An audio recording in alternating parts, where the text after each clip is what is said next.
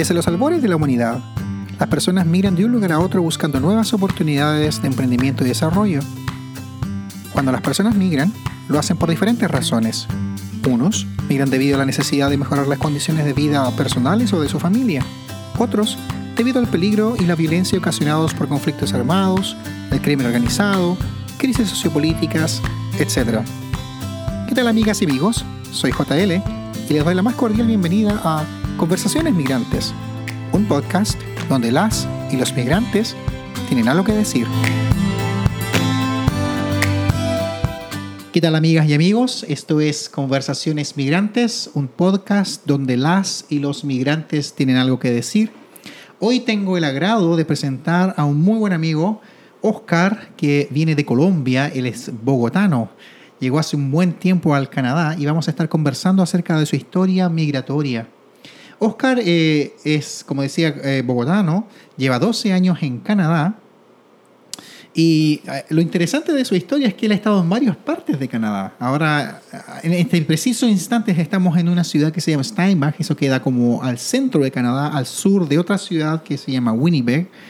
Y bueno, lleva ya un buen tiempo acá, tiene dos hijas estudió veterinaria, así que estoy muy interesado en conocer parte de esa historia. Supe por ahí que tiene algunos hobbies bien interesantes. Eh, les gusta el tai chi, me interesa saber qué, eh, un poco más de eso, ¿no? Le gusta montar en bicicleta, tocar la batería y cocinar. Así que vamos también a preguntar acerca de las artes culinarias de Oscar, pero... Ante todo, Oscar, muchas gracias por aceptar nuestra invitación. Es un placer tenerte aquí con nosotros. Muchas gracias, José Luis. Es un placer también poder compartir parte de la historia de vida con otros amigos migrantes. Así es. Bueno, Oscar, uh, tú llevas ya un buen tiempo acá en Canadá y, y, ya antes de esto, ¿no? Conversábamos de tus historias y todo y tienes demasiado para decir. Sí. Pero vamos a intentar enfocarnos en algunas cosas. Ok. Lo primero que me gustaría preguntarte es, bueno, ¿quién es Oscar Alexander Roa? ¿Quién es, cómo, ¿Cómo te definirías a ti mismo? Eh, me defino como una persona sencilla, luchadora, ¿Ya? Mm, como un guerrero, más bien. Eh, me fijo de buscar como la justicia y la equidad en lo que hago y también me gusta mucho ponerme en los zapatos de los demás, eh, mm, en la empatía que hay. Sí, claro. Sí, claro. Eso es la parte que me definiría un poco más a mí. Mira qué interesante, ¿ah? Lo encuentro muy, muy bonito porque pocas personas tienen la capacidad, bueno, uno aprende en el camino también, eh, cuando va con la experiencia, con, con, los éxitos y fracasos de la vida, uno aprende a conocerse a sí mismo también. Y fíjate que eh, son pocas las personas que tienen la capacidad de colocar en palabras lo que tú acabas de describir en estos momentos, así que buenísimo. Sí, ya, ya con los años uno aprende a, conocerse uno mismo. A veces todavía hay cosas por aprender, pero... uno nunca termina de aprender, ¿verdad? Eh, exacto, sí. Siempre hay algo por aprender en la vida. Sí. Bueno, Oscar, tú eres oriundo de Bogotá, zona montañosa de Colombia. Yo no he estado ahí, lamentablemente. Espero poder visitar Colombia en algún momento.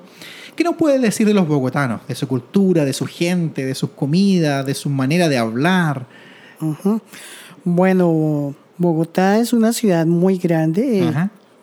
Eh, no sé en este momento, pero creo que la población total puede estar oscilando entre 11 y 14 millones de oh, habitantes. Y como una ciudad tan grande, pues tiene diversidad de, de culturas, eh, porque llegan personas no solamente del mismo país, sino mm, llegan de otros países a Colombia. En Bogotá hay muchos centros culturales, es como el centro empresarial del país, donde se maneja el gobierno. Oh, todo está, la mayoría de, todo lo que es el gobierno está radicado en, Bogotá. Ok. y es la principal ciudad y luego sigue otra que se llama Medellín. Sí, claro, ya. De la gente de Bogotá, la que era oriunda de, la, de la ciudad, se habla mucho de, del tipo de hablar. Eh, mi papá hablaba más o menos así como te voy a decir. Él decía, ¡ala, carachas! Un chinito, y así. Y algo se me pegó a mí. Pero ya ahorita, hoy en día, ya la gente no habla de esa misma manera, ya ha evolucionado y pues como te digo, llega gente de muchos lados, entonces todos aportan algo para que haya cambiado la manera de hablar. Eso es verdad, ¿ah? Sí. En años anteriores Bogotá se caracterizaba porque era una ciudad donde el nivel de cultura y educativo era muy alto. Oh, qué interesante. Pero con el tiempo, como en algunos otros países, eh, la educación se volvió un negocio y ya Sí. eh, la calidad de ese tipo de, de educación ya no es la misma. Ya. Entonces se ha perdido eso.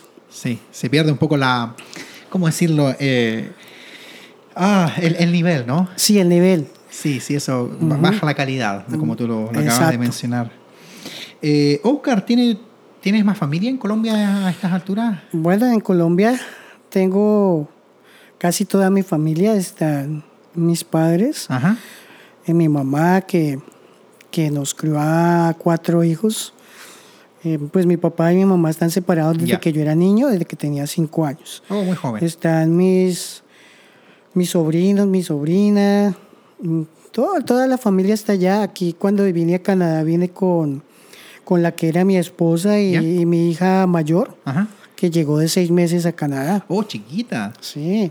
Wow. Ella, ella pues no se acuerda de nada. Me imagino. Obviamente que yo mantengo un lazo permanente de comunicación con mi familia Ya.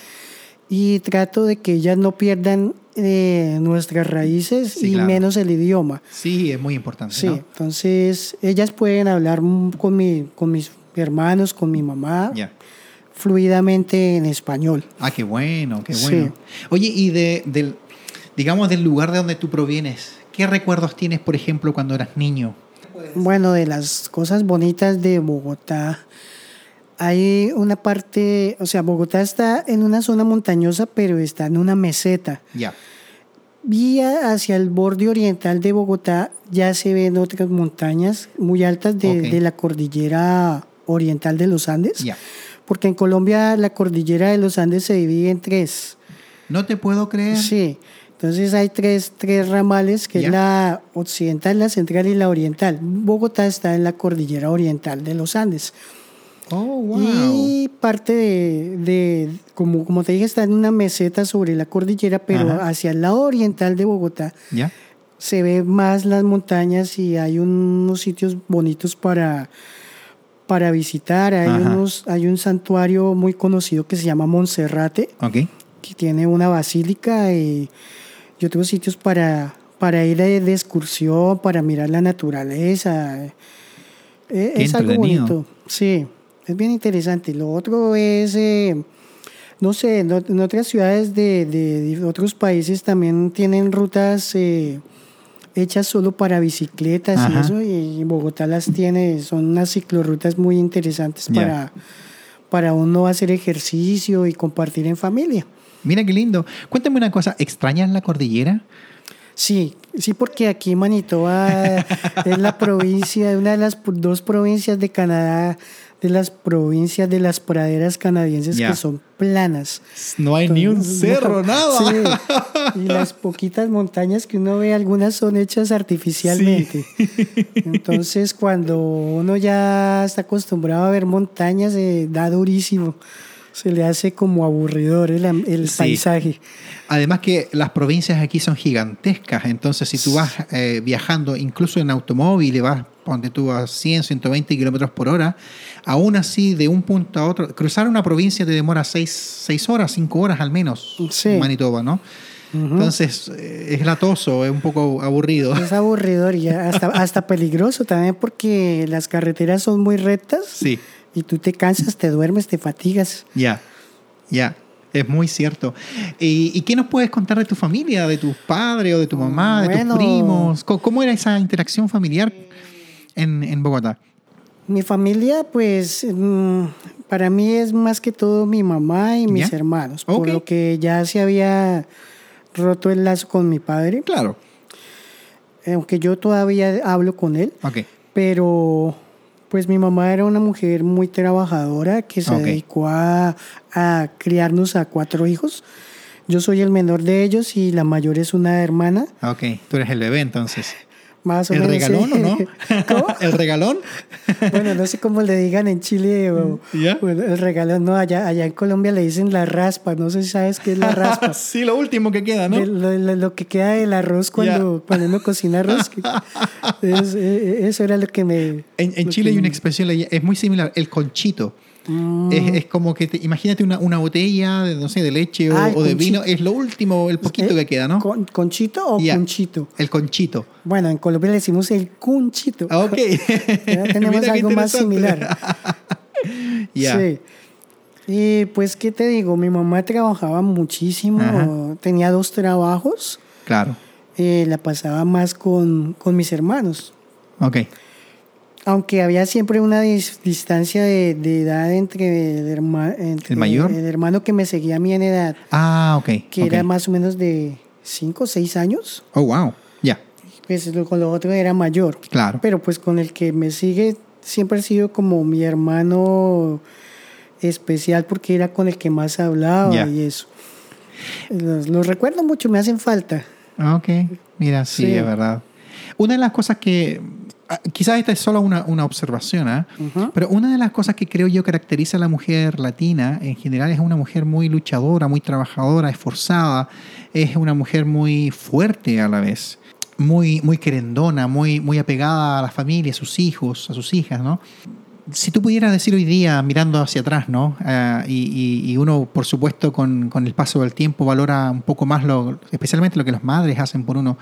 ¿Qué elementos tú dirías, estos, estas son las cosas que yo valoro de mi mamá?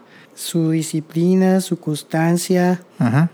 eh, el gran amor que nos tuvo, ser empática con nosotros porque ella, ella dejaba de, de, por ejemplo, uno no se da cuenta, pero ya cuando uno es papá o, o mamá, Ajá. a veces uno hace lo mismo, que es de pronto dejar de comer algo que a uno le gusta o comprarse algo que a uno le gusta para dárselo a, a sus hijos. Exactamente. Y en esa época no lo notaba tanto, Ajá. pero obviamente con el tiempo ya lo empecé a ver y, y lo valoro mucho.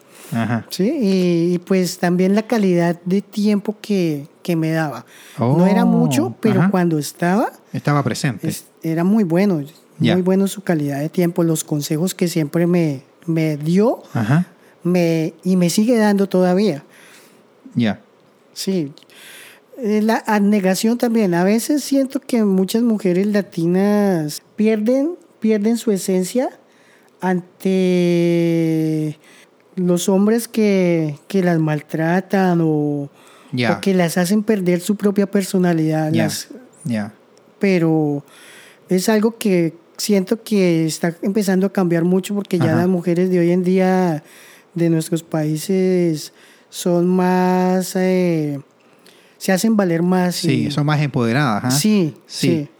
y, y lo bueno es que ha ido cambiando un poco la cultura y también eh, eso tiene un impacto en la crianza de los hijos, ¿no? Especial, especialmente de los varones. Y bueno, también de, de las niñas, ¿no? Porque se les, se les enseña a valorarse más, a, a tener voz, pro- voz propia, ¿no? Y, a- Sí. y así un montón de otros elementos. sí claro bueno es, es- esto de la crianza de hace años yo recuerdo que nos decían es que los hombres no lloran ¡Ya! ¿sí?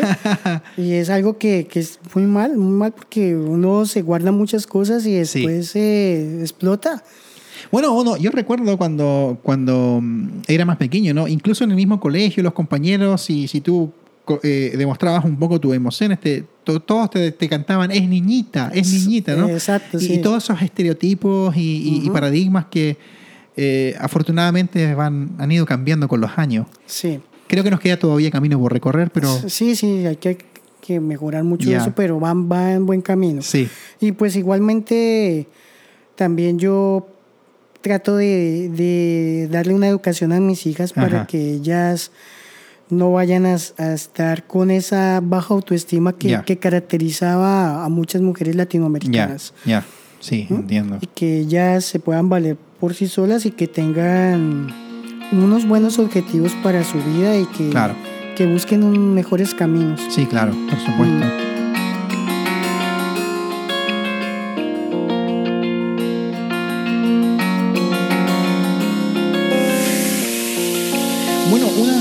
Yo eh, estuve, estuve mirando tu Facebook ¿ah? ah. y, me encontré con varias sorpresas. De hecho, me encantó, pero una de las cosas que, que yo no tenía idea es que habías estudiado, eh, bueno, en la Universidad de La Salle en, Colombia. De La Salle. Claro, y te graduaste en el año 98. Sí. Y estudiaste veterinario para, para no sé, ¿cómo, lo describirías? ¿Qué es la veterinaria? ¿Es el cuidado de los animales, la protección? Eh, ¿En qué se enfoca? Es una carrera médica. ¿Ya? Sí, eh, que tiene muchas áreas de trabajo. Ajá. Así como hay los pacientes que nosotros tenemos son variados. Ya. Entonces hay muchas áreas de trabajo. Y igual que en la rama de la salud humana, la veterinaria también tiene distintas especialidades. Ok, qué bueno. A ver, cuéntame más de eso. Entonces, eh, tenemos que ir de lo general a lo más específico. Entonces, de lo general, pues la medicina veterinaria se podría dividir en medicina de grandes animales y de pequeños animales. Okay. Entre los grandes estarían los animales de granjas, como decir los el ganado vacuno, los caballos, eh, y otros animales de granja que no son tan grandes, pero, pero se meten en ese grupo como las cabras, ovejas, los cerdos. ¿Sí? Ya. y bueno, animales en el área de producción. Ya. Y en el otro área, ya que es un poco más médica, están las pequeñas especies, entre las que se encuentran los animales de compañía como perros, gatos y, otro tipo de mascotas. Y los animales exóticos, que ya serían animales como los que están en los zoológicos o animales salvajes. Entonces eso sería en esa parte general. Pero ya eh, hablando de la área médica, tú puedes especializarte en otras ramas, como puedes, por ejemplo, decir en cardiología, en medicina interna. No te puedo creer. Eh, a mí me gustaba mucho el área de la odontología veterinaria. ¿De verdad? Y las medicinas alternativas también. Ay, ay, ay, aquí, aquí siento que estoy aprendiendo un montón. ¿Y por qué te interesaba el área de odontología? Mira, fíjate que mm, eh, personalmente creo que nunca se me hubiese ocurrido que existía algo así. No, sí, sí. Bueno, me llamó la atención un poco porque cuando estaba terminando mi carrera y empezando ya a trabajar, eh, conocí a, a una novia que después se convirtió en mi, mi esposa. Ok. Y ella ah. estaba estudiando odontología. Ah, mira. Pero, pero ya me llamaba la atención desde antes e, esa área de la, de la veterinaria, pero con ella aumentó más mi interés por, por supuesto, se por esa área de la odontología veterinaria. Ajá. Mira, ¿y qué, qué, qué es lo que te gusta de esa área de trabajo? Eh, la interacción con los animales, alguna especie de conexión que hay. Yo, yo he escuchado personas que como que tienen una conexión especial con los animales, ¿no? Bueno, el, el amor por los animales surgió desde que yo era niño. Ok. Como te dije, mi mamá trabajaba mucho y mis hermanos eran más grandes y teníamos diferentes horarios de, de estudio. Ya, ok. Entonces yo estudiaba en las mañanas y a ellos les tocaba generalmente el estudio en las tardes. Ah, te entiendo, ya. Entonces estaba solo. Ya. Y mi mamá me, me, me, me tenía perritos. O sea, durante las diferentes etapas de mi crecimiento, yo tuve alcancé a tener como tres porque pues ellos la, el promedio de vida de un perrito está entre 10, 13 años. Ok. ¿Sí? Entonces, pues yo tuve como tres perritos míos y siempre estaban conmigo. Entonces, por eso surgió esa parte de, del cariño por los animales. Pues de ahí vino la, la orientación para estudiar la profesión que tuve. Aunque habían otras cosas que también me gustaban y que que las vi en el colegio. Yo estudié en otro, un colegio de sacerdotes. Sí, claro. Un colegio salesiano, Don Bosco, en Colombia. Y ahí pues yo aprendí, eh, era un colegio técnico, entonces yo estuve en el área de banistería, también me gustaban las artes gráficas. Oye, qué interesante, ¿no? Mira, eres, eres, una persona que tiene muchos talentos, ajá. Bueno, talentos sí, pero, ay, hombre, aquí en Canadá, algunos los he podido explotar bien y otros me ha tocado dejarlos a un lado. Sí, me imagino. Oye, Oscar, tú me contabas off the record, como se dice, ¿no? Sí. Que eh, tú habías tenido tu, una especie de clínica veterinaria o, tu propio emprendimiento. Sí. ¿Verdad? Dime una cosa, ¿cuál, ¿cuál ha sido el animal más extraño o, menos común, no sé cómo decirlo, sí. que te tocó, ¿cómo dirías? ¿Atender? Atender, ok, atender. Sí. Una vez me llevaron, me llevaron un, un miquito, un primate. ¿Ya? Sí. ¿Chiquito? Era mediano. Era mediano. Eh, tocaba aplicarle una vacuna antirrábica. Ok y el animalito estaba muy asustado. Y ellos, ellos muerden. Ellos muerden, pegan un molisco porque tienen unos colmillos bien filudos. La cuestión es que uno en esta profesión es como con los pediatras, los, los veterinarios tenemos algo de afinidad con lo que hacen los pediatras porque los pacientes de los pediatras son tan pequeñitos que no hablan, no pueden decir exactamente qué les está doliendo es lo que digan los papás. Y los papás de nuestros pacientes veterinarios son los propietarios. Ya, ok. En todo caso es que uno va aprendiendo a mirar signos y señales que los animales hacen. Ajá. Entonces yo ya sabía que ese animalito estaba nervioso y que podía ser agresivo. Y en ese momento había pasado vendiendo helados o paletas, no sé cómo lo llaman en Chile. Sí, así mismito, helados, sí. Sí, esos de, entonces yo le dije a mi auxiliar, vaya, tráigame. Dice que me comprara eso y lo logré manejar entreteniéndolo con un helado porque el muchacho cogió su helado y estaba chupándole. Y lo revisé, le, hice todo y ya. Y se acabó. y sí fue fácil, pero sí son retos que a veces uno tiene. Ya. Porque hay otros animales que normalmente le llegan a uno, pero por ejemplo los gatos son un mundo extraño también. Ok. Hay unos que salen bien agresivos. Sale uno arañado, mordido, todo. sí. Mira. Pero es, es de aprender a, conocerlos, a, entenderlos. Y, de, y de, ese, de ese trabajo tan, tan particular y tan bello a la vez, ¿te recuerdas de algún caso en particular que haya sido bien duro o bien complicado de, de atender? Ay, tengo muchos, pero bueno, hay algunos que me marcaron a mí mucho. Ya y era cuando eh, se involucraban miembros de una familia que o que fueran muy de muy menor edad o niños o personas adultas mayores que quieren demasiado sus, mascotas porque están solas. Ya. ¿sí? Pero en este caso de los niños, eh, especialmente en épocas de Navidad, y la gente suele regalar cachorritos. Ya. Y en Bogotá había unos sitios donde vendían animales, pero los vendían enfermos y generalmente ya venían con patologías que eran difíciles de, manejar o, que, oh. podían producir consecuencias a, mediano o largo plazo en el desarrollo de esos animales. Eh, por ejemplo, enfermedades como el parvovirus, la parvovirosis que produce una gastroenteritis hemorrágica, o sea, una enfermedad del estómago y de los intestinos con diarreas sanguinolentas. O el distemper canino que se conoce también como moquillo. Ah, es un virus que afecta el sistema nervioso. Entonces, a veces produce unas encefalitis y y ocasiona que ellos eh, tengan convulsiones. Oh, claro. Eh, afecta también el sistema respiratorio, produciendo secreciones nasales, eh, bronquitis o... Wow. Pues la, gente lo conoce como moquillos por lo de la secreción nasal, pero, pero tiene efectos tanto en el sistema respiratorio como en el sistema nervioso. Ajá. Y en esas ocasiones, pues cuando llegaban esos animalitos y los niños se iban muy apegados por ellos, eh, pues uno siempre trata de, de, salvarlos, pero cuando uno no puede y llega el momento en que toca hablar con la familia, es un momento difícil. Duro.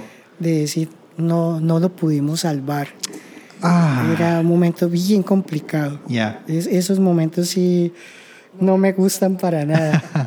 es que me imagino. Pero me tocaba asumirlo. Ya cuando yo era el médico de turno, pues yo, yo era el tratante, tenía que siempre explicar todo lo que sucedía con, con esos pacientes. ¡Wow!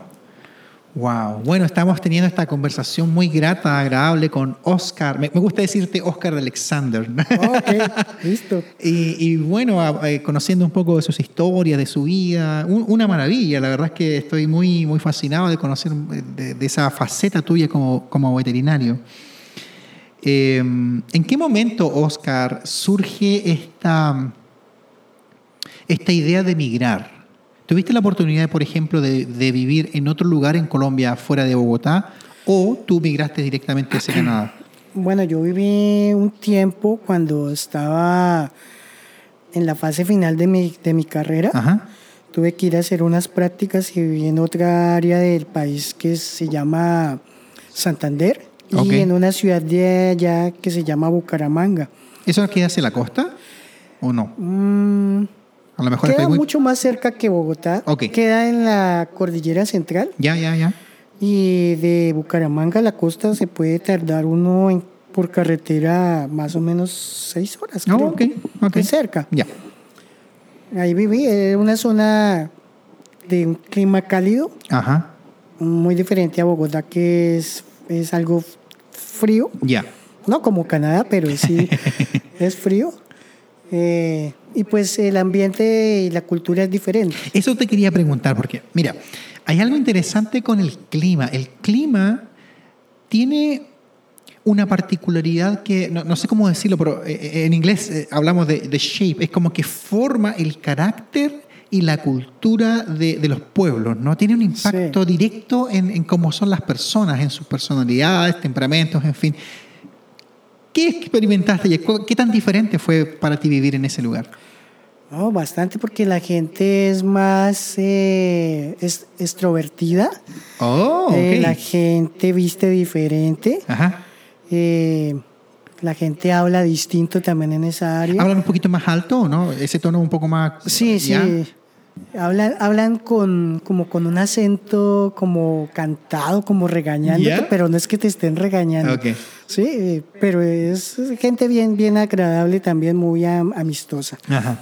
Y la gente no vive como en las carreras y en el estrés que vive uno en la ciudad de Bogotá, porque es una oh, ciudad más, son más pequeñas. Sí, sí, Las distancias son más cortas, entonces tú no llegas tan cansado de, de, ir del trabajo a tu casa. Así es. Porque se gasta 15, 20 minutos. Ajá. De cuando uno está en Bogotá y a veces pasar de un extremo al otro de la ciudad puede durar dos horas. Ya.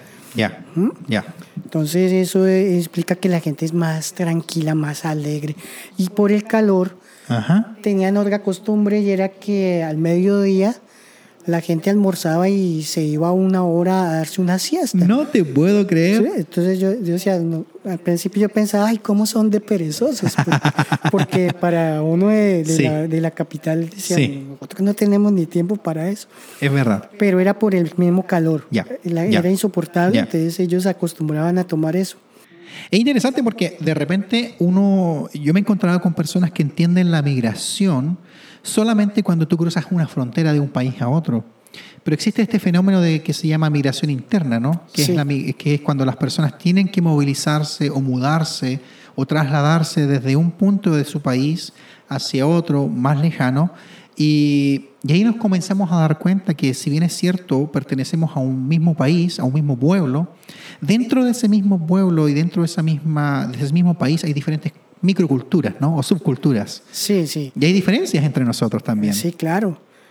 Es que inclusive en el mismo español, oh, dentro del mismo país, sí. a, veces uno dice, pero queda uno como, como decimos los colombianos, quedé gringo. no entiendo nada. Ya. ¿Sí? Yo me acuerdo que, bueno, una vez viajé a Cali, pero fue de paseo, no era que estar mucho tiempo y, y las bolsas plásticas en, en esa ciudad les decían chuspas. Chuspas. Y yo decía, ¿pero qué es esa vaina? y una, la amiga de mi mamá decía, ay, Osquita, tráigame una chuspa. Y yo, ni idea qué era. ¿Sí? Y así lo mismo pasa cuando nos encontramos aquí eh, migrantes latinos. Sí. Que a veces eh, una palabra para ellos significa una cosa y para nosotros otra. Y se presta para confusiones que a veces son de mal, de, es muy son, son complicadas. Sí. ¿Sí? Me ha pasado. Pero bueno, lo importante es que aquí uno aprende a hablar, a conciliar y a Sí. preguntar. Y no a quedarse callado y a tener una mala opinión Ajá. del otro. Sí, y es como que tu español también se enriquece porque, porque en realidad eh, uno, uno, uno habla un español, no sé si decirlo más neutro, pero quizás un poquito más internacional. En realidad no sé cómo describirlo apropiadamente, ¿no? Pero, pero al menos eres- tienes como esa sensibilidad de que sabes que el español es tan rico que a veces una palabra con la misma entonación, la misma descripción y, y todo, ¿no? Tiene un significado totalmente distinto para una persona de un país y, y de otro, ¿no? Entonces, Sí, sí. estás consciente de eso al menos. Sí. Pues a veces yo tengo unas charlas con amigos mexicanos. Ajá. No sé por qué con ellos eh, hay mucha afinidad. ¿eh? Ya. Y estamos bien separados. Ajá. Y a veces entre ellos mismos me dicen, pero vea, debajo de México está Salvador. o Sí, como bueno. Otros países de Centroamérica, pero se entienden más con nosotros los colombianos. Mira qué interesante. Y, y, y hay algunas palabras que, que uno le da risa porque para uno significa algo chistoso y para ellos puede ser una grosería. Sí, es verdad. Pero bueno, eh, lo importante es, como te digo, hablar y, y uno va adquiriendo ya, a- a- aumentando el diccionario. Así es, así es, muy Sí. cierto. bueno, Oscar, ¿y cómo llegaste entonces al Canadá? Ay, esa es una historia grande, ¿no? Como te hablé de, de, de los problemas que tenía en esa época de Navidad con los perritos. Ajá. Algo que de mis de las cosas que yo hacía además de ejercer mi profesión era que escribía para para unas revistas Ajá. de mascotas. Ya. Eh, dos eran de Colombia, una era de España y también para un periódico de, de Colombia. Oh, wow. Y con eso me, me fue abriendo puertas para, para muchas otras cosas que me hicieron a cono- conocer en, en mi gremio. Ya. Y escribí unos artículos sobre no comprarles esas mascotas en ciertos lugares de la ciudad. Ok. Pero lo que yo no sabía era que los dueños de esos sitios eran gente que estaba lavando dinero del Ay, narcotráfico, ay, ay. de contrabando y, paramilitares. Y eso me ocasionó que recibir amenazas y por esa razón busqué la manera de, de salir de Colombia. Y tenía amigos aquí en Canadá Ok. eh, que me, me dijeron, bueno, hay unas opciones acá. Ya. Yo traté de hacerlo a través de, de buscar refugio, Ya. pero me salió más rápido la ayuda de mis amigos que me consiguieron un trabajo en una empresa porcícola. Ya. Y, De porcinos, para Sí, los que de- no de- saben. De, porcinos, de, de cerdos. de, de cerdos, de, de marranitos, Ya, o chanchos, como. Exactamente. A los, a los marranitos les dicen diferente en varios países, Sí. ¿no? Y me salió la oferta de trabajo y pude venir un poco más rápido a través de ese de, de esa manera de, Oh, de wow. migración. Cuando estabas en Colombia, ¿siempre tuviste, por ejemplo, en el horizonte Canadá, por, por las conexiones con los- tus amigos, o pensaste ir en otro, a otro lugar? No había pensado en salir de Colombia Ya. y más porque estaba pasando por una etapa muy buena de mi profesión. Sí, claro. pero no sé, tal vez eh, de pronto me estaba yendo tan bien Ajá. que me estaba como alejando de ciertas cosas que antes yo había tenido como primordiales en mi vida. Ya. Eh, no sé, como, como dice mucho que la gente cuando tiene fama o dinero pierde el enfoque y a veces la empatía. Ya. Bueno, yo no pensé tener todo eso, pero ya estaba empezando a irme por ese camino. ¿Mm? Ya, te entiendo. Entonces, eh, nunca pensé en Canadá. Ya. Después, sí, cuando hablé con los amigos, porque les comentaba, mira, me está pasando esto, esta situación Ajá. de que me llegaron a amenazar y a buscarme para, para matarme, me están extorsionándome. Entonces ya ellos me dijeron, pues, ¿por qué no se viene para ya. acá? Ya. Ya. Y lo pensé, pero sé que muchas personas piensan inicialmente en ir a Estados Unidos y a mí nunca me llamó la atención Ok. ir allá. Digo, de pronto me dan ganas de ir a conocer pasear, pero no es que yo quiera vivir allá. Ya, Y hoy en día me siento muy feliz de estar aquí en Canadá. Ajá, ajá. Al principio no lo sentía así, pero ahora sí. Sí.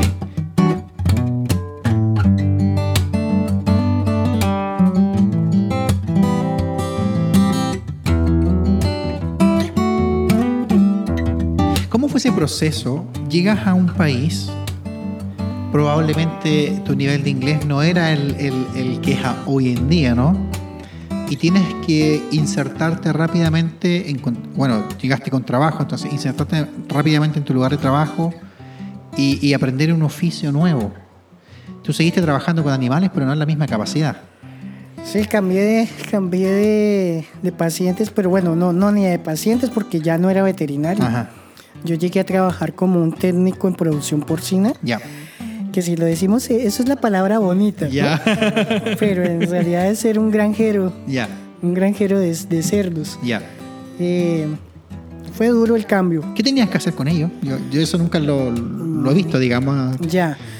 Eso depende del tipo de granjas, porque las granjas aquí en Canadá están divididas por etapas de, del crecimiento de los animales. Ok. Entonces eh, hay unas granjas que son las de maternidad, donde están las cerditas que están en gestación Ya. y las cerdas, y, y otra área son las cerdas que ya parieron, que ya Ajá. dieron los lechones, y ahí los tienen hasta, que, hasta un determinado periodo de tiempo.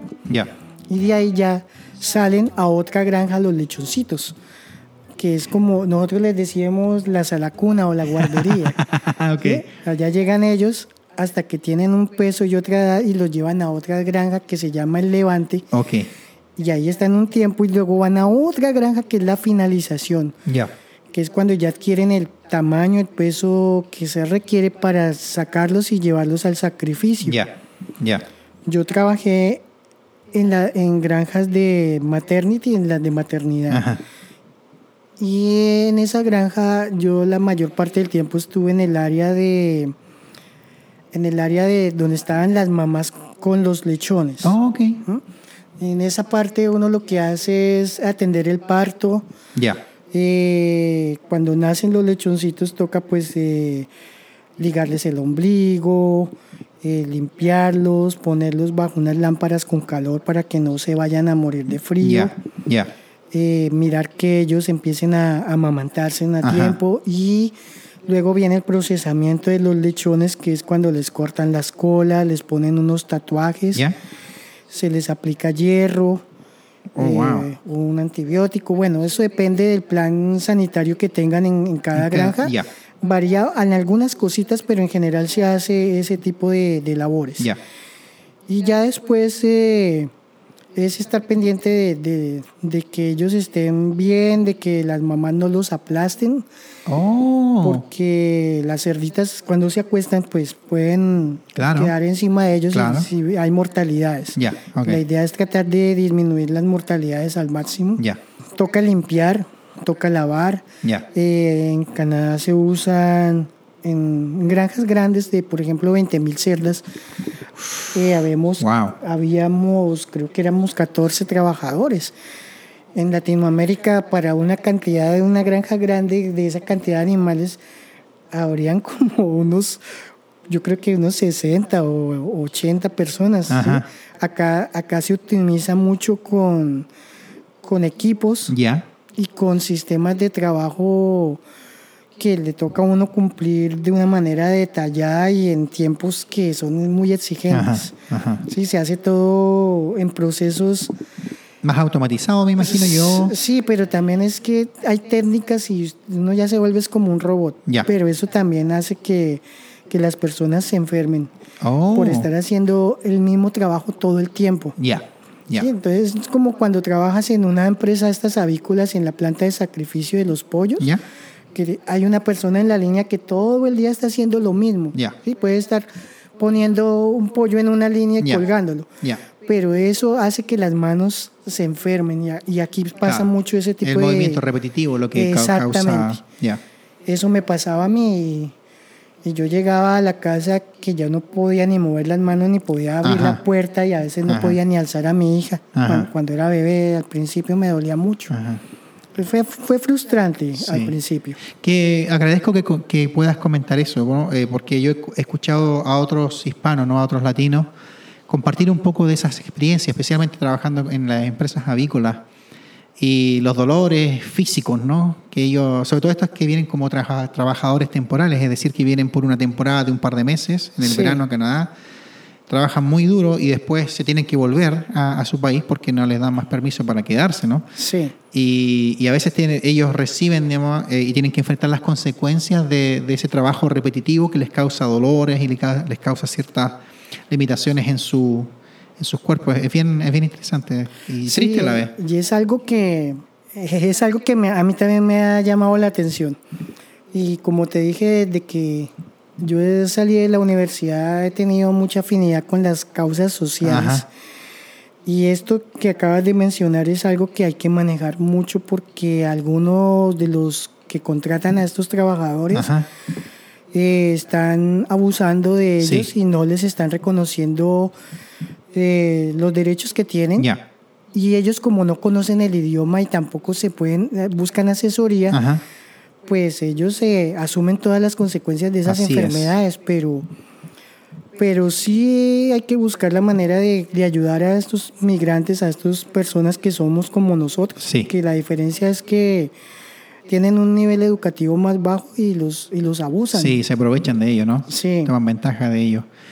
Oye, Oscar, ¿y ¿cómo, cómo, cómo, enfrentaste esa, esa, nueva realidad? Porque una cosa es cuando uno llega aquí y, en, general ¿no? uno escucha, escucha muchas historias de personas que dicen, bueno, para mí fue duro comenzar, es como comenzar de nuevo. Sí, claro. Son pocos los que han tenido la, la suerte de ganarse la, la, lotería, digo yo, que vienen de sus países de orígenes y llegan al Canadá y, pueden trabajar en, el, en, la misma área que ellos trabajaban en sus países, ¿no? Sí. Son muy pocos los casos.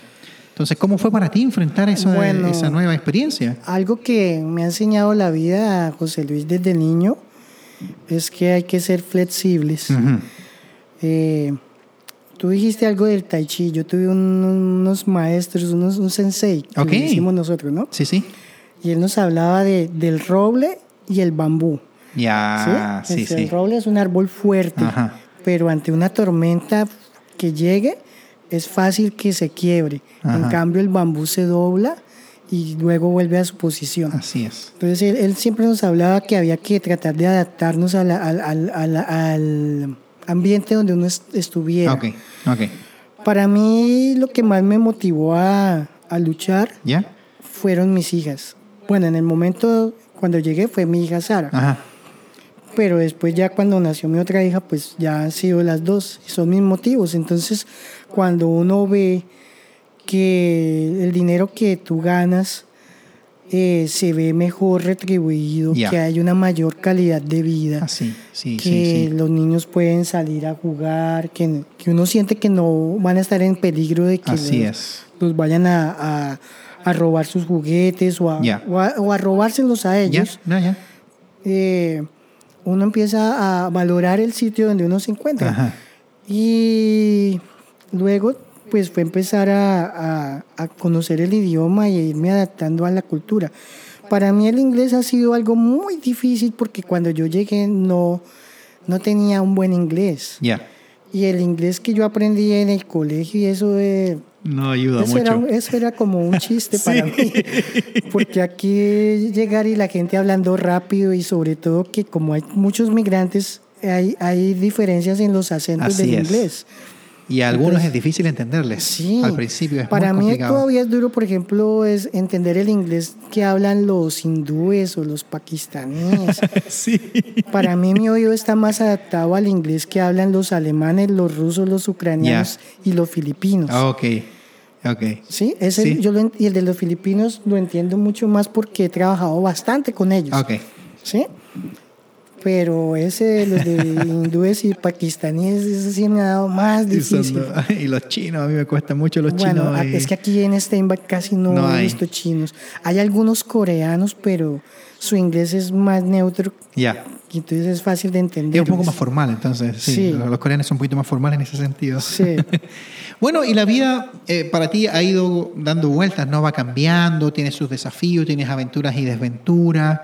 Eh, y también el, uno mismo se va adaptando. creo que la flexibilidad es una palabra clave para, para todo migrante, porque la migración no es para todos. Me he dado cuenta que, que realmente el migrante, las y los migrantes, tienen una, una, una ¿cómo decirlo? Una, una, una, especie de jerarquía, una fortaleza, una, un coraje eh, que no todo el mundo lo posee. Porque salir de su país, salir de su cultura y adaptarse y aprender a vivir en otro lugar, con otra gente, con otra cultura, con otro idioma, wow, toma mucho de uno mismo, ¿no? Sí. Y, habla muy bien además de, de, de tus capacidades, ¿no? Como, como ser humano. Y por supuesto la retribución también es, muy buena porque uno se enriquece como ser humano en ese sentido. Eh, no es solamente, digamos, la parte de que uno vela por la seguridad, la educación, un, buen sistema de salud, eh, tener sus propiedades, sus casas, qué sé yo, un buen trabajo, pero también está esta retribución más humana, ¿no? más, más intangible quizás, que es conocer personas de otras culturas, de otros países, e interactuar con ellos y conocer también sus historias de vida. Sí. Y creo que ahí hay mucha belleza por lo demás, hay mucha profundidad. Bueno, y tú acá, eh, claro, comenzaste trabajando en la granja, pero en algún momento tuviste la oportunidad de volver a estudiar. Oh, sí. Mm, como te digo, aquí me han pasado muchas cosas, muchos problemas. Eh, yo llegué aquí con la mamá de mi hija, con la segunda esposa que yo tuve, porque yo tuve una primera esposa y ella murió. En Colombia, ¿verdad? En Colombia.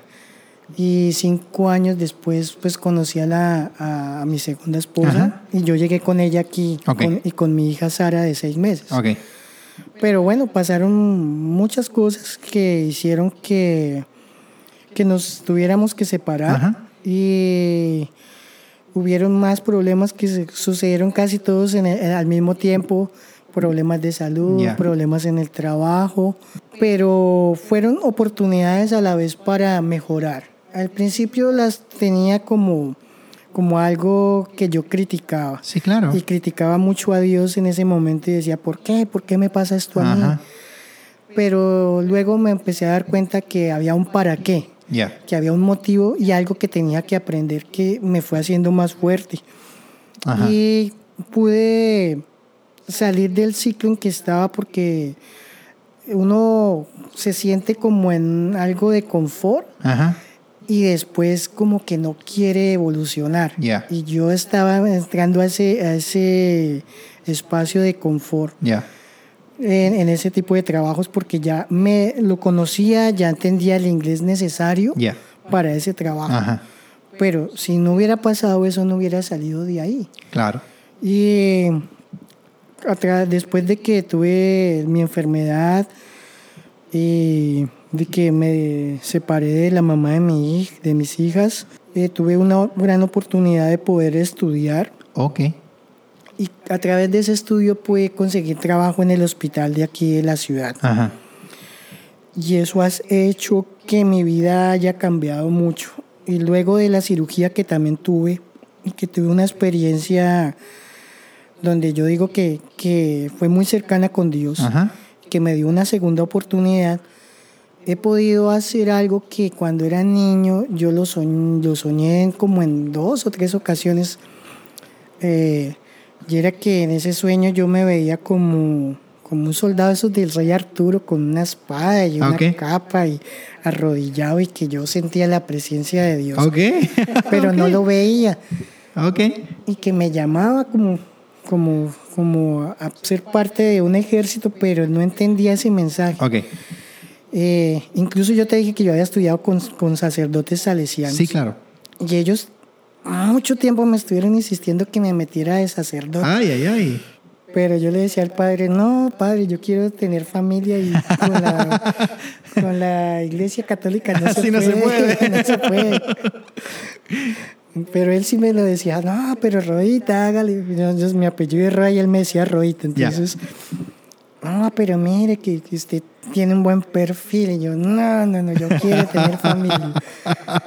en todo caso es que siempre sentí como un cierto llamado. Ya. Y cuando empecé a trabajar en el hospital, eh, encontré una oportunidad de ayudar a otras personas.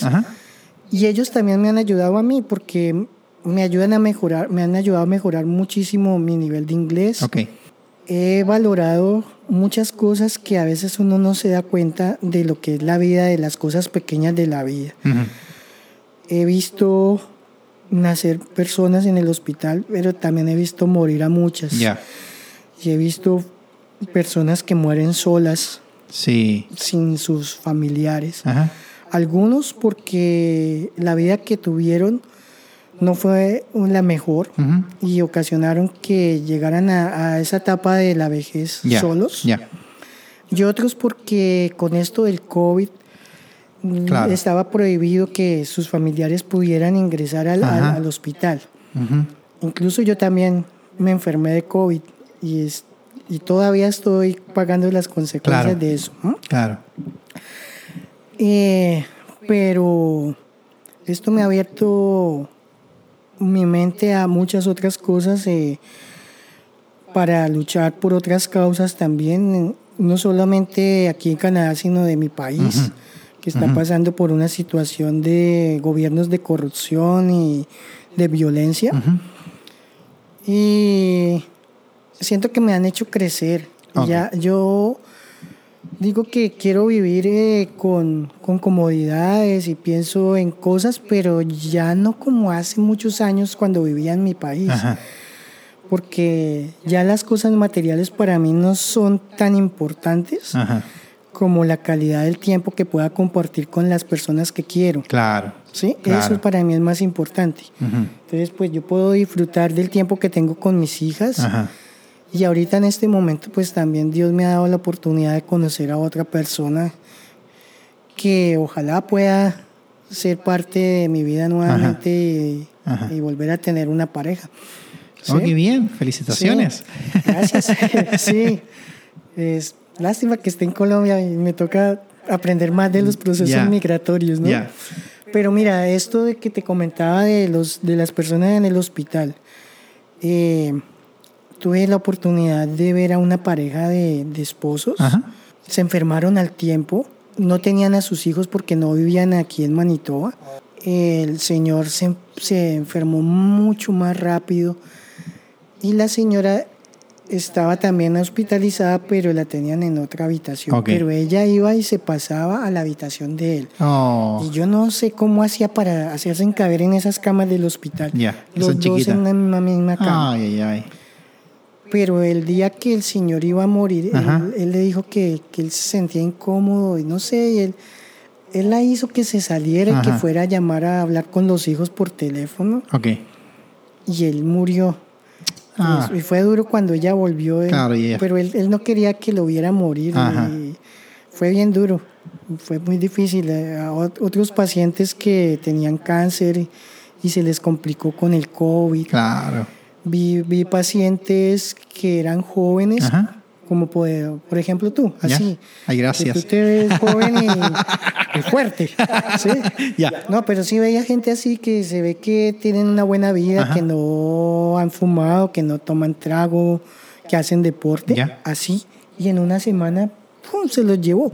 Como Wow. veía a unos abuelitos de 98 años y duraron como cuatro semanas ahí, Oh. ahí luchándola, pero no les pasó mayor cosa. Y salieron. Y salieron. Wow. Sí, entonces uno veía cosas tan raras. Sí. Eh, cuando yo me enfermé del COVID, que fue en noviembre, yo estaba en la unidad de COVID Ajá. trabajando en el hospital, pues de tanto estar ahí, pues me contagié. Ya. Y a mí me dio duro porque yo había tenido asma. Ay, ay, ay, claro, y te afecta el sistema respiratorio. Sí, Wow. y mis hijas se enfermaron como a los tres días, empezaron con síntomas. Y Wow. Fue duro pasar aquí. Ajá. No podía salir porque no tengo más familia, y- pero vi que tuve el apoyo de, de los amigos latinos, amigos colombianos, Ajá. de gente de la iglesia y de los compañeros míos del hospital. Ah, qué bueno. Qué sí, bueno. nos, nos traían comida, eh, medicinas. Eh, lo- en Navidad les trajeron regalos a mis hijas. O sea, eso para mí es cosas que, que valora uno muchísimo. Sí, por supuesto. Y pues también me obligan a mí a hacer otro tipo de cosas porque, bueno, yo lo he hecho. Yo en el hospital, eh, a veces cogía mi teléfono y les hacía videollamadas a los pacientes para que hablaran con sus familiares. Ya después en el hospital ya consiguieron tablets y ya el Ah, mismo qué hospital bueno, proveía qué eso. bueno, qué bueno. Pero al principio no estábamos preparados y, y hacíamos cosas así para ayudarlos. Mira qué lindo. Y el otro día, hace como dos meses, me dieron una carta de compañeras del hospital, de las enfermeras y todo, Ajá. donde decían que, que apreciaban mucho mi trabajo, que la empatía, que bueno. Y además de esa carta, cuando empiezo a destapar, habían tarjetas de regalo y cosas para bien. Entonces, sí, cosas, son detalles que uno Sí. dice, uff, Sí. eh, lo enamoran y hacen que uno se motive más de, de hacer el trabajo que uno tiene. Así es. ¿Sí? Es muy gratificante cuando la gente reconoce tu trabajo. Sí. Porque, por una parte, eh, si tú entregas más de lo que deberías entregar, te motiva a seguir haciendo lo mismo. Y por otro lado, eh, es, como, es como un boost, ¿cómo decirlo en español eso? ¿no? Es, es, Eh, es como, una- como, te, como que te reenergiza Sí. para seguir otorgando lo que otorgas. ¿no? Y, y eso Sí. es, es- es una retroalimentación muy linda que se Sí. produce en las relaciones humanas. No, ¿no? no, y es que es bien especial. A veces he tenido pacientes que no hablan ni inglés Ajá. ni español. Y a señas nomás te van ahí. A señas. El otro día resulté con una señora que hablaba, era rusa, ¿Ya? Pero a punta de señas. Bueno, por ahí busqué algunas palabras en el traductor de Google ¿Ya? y las traté de escuchar, pero pues mi pronunciación no era la mejor, pero nos entendimos. Bueno. Y, y le pude ayudar y, la- y esos pacientes pues siempre quedan a, a veces un abrazo, Ya. es un solo abrazo que uno sale tan cargado de energía positiva Sí, que, sí. Que eso lo hace uno decir, ah, tengo que hacer las cosas mejor. Ya, Y me motivan mucho. ya.